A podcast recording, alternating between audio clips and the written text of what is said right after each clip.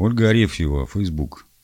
В старославянском языке существовала довольно сложная система склонений существительных. Использовалось 15 падежей, и только 6 из них сохранились в современном языке, и их изучают в школе. Именительный падеж «кто что», родительный падеж «нет кого чего», дательный падеж «дать кому чему», объясняет объект адресат или конечную точку действия. Винительный падеж «вижу кого что» обозначает непосредственно объект действия. Творительный падеж «творю кем чем» определяет инструмент, вид занятия, работы учителем или некоторые виды временной принадлежности. Научу. И пр. Шестой предложный падеж. Думать о ком о чем. А вот теперь падежи, которые не изучали в школе. Звательный падеж. От церковно-славянского звательного падежа нам остались слова «Боже», «Отче», «Наставниче», «Друже», «Жено», «Братье», «Господине», «Владыко», «Княже», «Старче», а также архаичное склонение имен. Амвросие, Пантелеймоне, одни имена-то какие. Однако полностью звательный падеж не исчез, а трансформировался в новозвательную форму.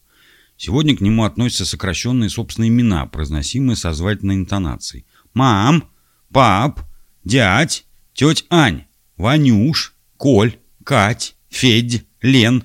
Помимо того, в данном падеже могут употребляться два слова исключения во множественном числе – девчат и ребят. Местный падеж, локатив такой, отвечает на характеризующие вопросы «где», «на чем», «при чем» и обязательно употребляется предлогами «при», «в» и «на». Во многом местный падеж схож с предложенным, но есть особая группа существительных, например, лес, год, рай, снег, нос, для которых это не так. В лесу, не в лесе, на шкафу, не на шкафе, при полку, не при полке, полке, а также на Святой Руси, на белом свете, при долине, на свету выгорает. Мы говорим о носе, но выходные у нас на носу. Думаем о годе, но день рождения только раз в году. Гулять в лесе нельзя, но можно сколько угодно гулять в лесу. Можно сказать «я знаю толк в лесе». Но если сказать «я знаю толк в лесу», то кажется, что ты знаешь толк только когда находишься в лесу и забыл сказать, в чем именно знаешь толк. Количественно отделительный падеж. Иначе он именуется как партитив – и указывает на количество предмета, а не на его принадлежность. Обозначает часть от целого или неопределенное количество чего-либо. Он похож на родительный падеж, но имеет отличие в окончании. Иногда его можно заменить родительным, но часто это звучит коряво. Ну вот так. Выпить кефиру, съесть чесноку, напиться чаю, задать жару, прибавить ходу, отлить бензину. А огоньку не найдется? Сравните, Вариант задать жара, ну как-то режет слух, правда же? Счетный падеж. Встречается в словосочетаниях с числительным. 10 грамм, 100 килобайт, 15 минут. Примечательно, что с цифрами от 2 до 4 используется не счетный падеж, а остатки двойственного числа. Но ударение переходит с корня на окончание. Такую разновидность счетного падежа языковеды называют паукальной. Два часа. Сравним. Не прошло и часа. Ударение, да? Сделать три шага. Не шага. Самостоятельную группу составляют существительные, образованные от прилагательных. Нет кого, чего, мастерской. Но две каких? Мастерских. Хм. Использование множественного числа тут не оправдывается тем, что мастерских две. Ведь когда у нас два стула, мы говорим два стула, а не два стульев. Множественное число используем лишь начиная с пяти. Отложительный падеж. Определяет исходную точку передвижения. Из лесу, из дому. Существительное становится безударным. Я из лесу вышел, был сильный мороз.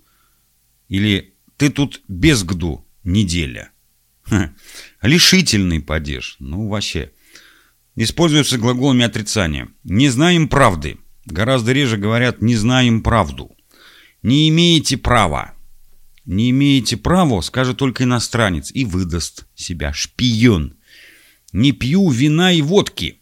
Тут уже равноправная форма. Не пью водку. Не вожу машины. Звучит архаично, но применяется. Ни шагу назад.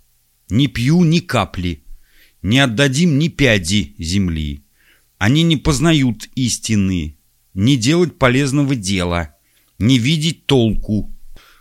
Ждательный падеж. Он же родительно-винительный падеж. Ждать письма. Ну, не письмо же. Ждать у моря погоды. Не погоду, а вот именно погоды. Попытаемся понять разницу между выражениями «ждать письма» и «ждать маму». Мы ждем доставки письма. Письмо играет пассивную роль. Но когда мы ждем маму, мы знаем, что она идет к нам сама, ее роль активна. Если объект может влиять на собственное появление, то мы его ждем в форме винительного падежа. Он будет виноват, если опоздает. А если объект сам по себе ничего сделать не может, то мы его ждем уже в форме родительного. Хм. Превратительный, он же включительный падеж, является производным от винительного падежа. В кого, во что, пошел в летчики, баллотируются в депутаты, не берут в жены, годятся в сыновья. Если анализируя фразу «таких не берут в космонавты», мы посчитаем, что космонавты – это множественное число – Тогда нам надо поставить это слово в винительный падеж. Получится, таких не берут в кого что? В космонавтов. Но так не говорят. Однако это и не именительный падеж по трем причинам. Перед космонавтами, словом космонавтами, стоит предлог, которого не бывает у именительного падежа. Второе. Слово «космонавты» не является подлежащим. Третье. Слово «космонавты» в данном контексте не отвечает на вопросы именительного падежа. Кто что? Не скажешь же, в кто он пошел, только в кого он пошел. Следовательно, имеем отдельный падеж, который отвечает на вопросы винительного, но форма которого совпадает с формой именительного во множественном числе. Текст составила из ряда источников.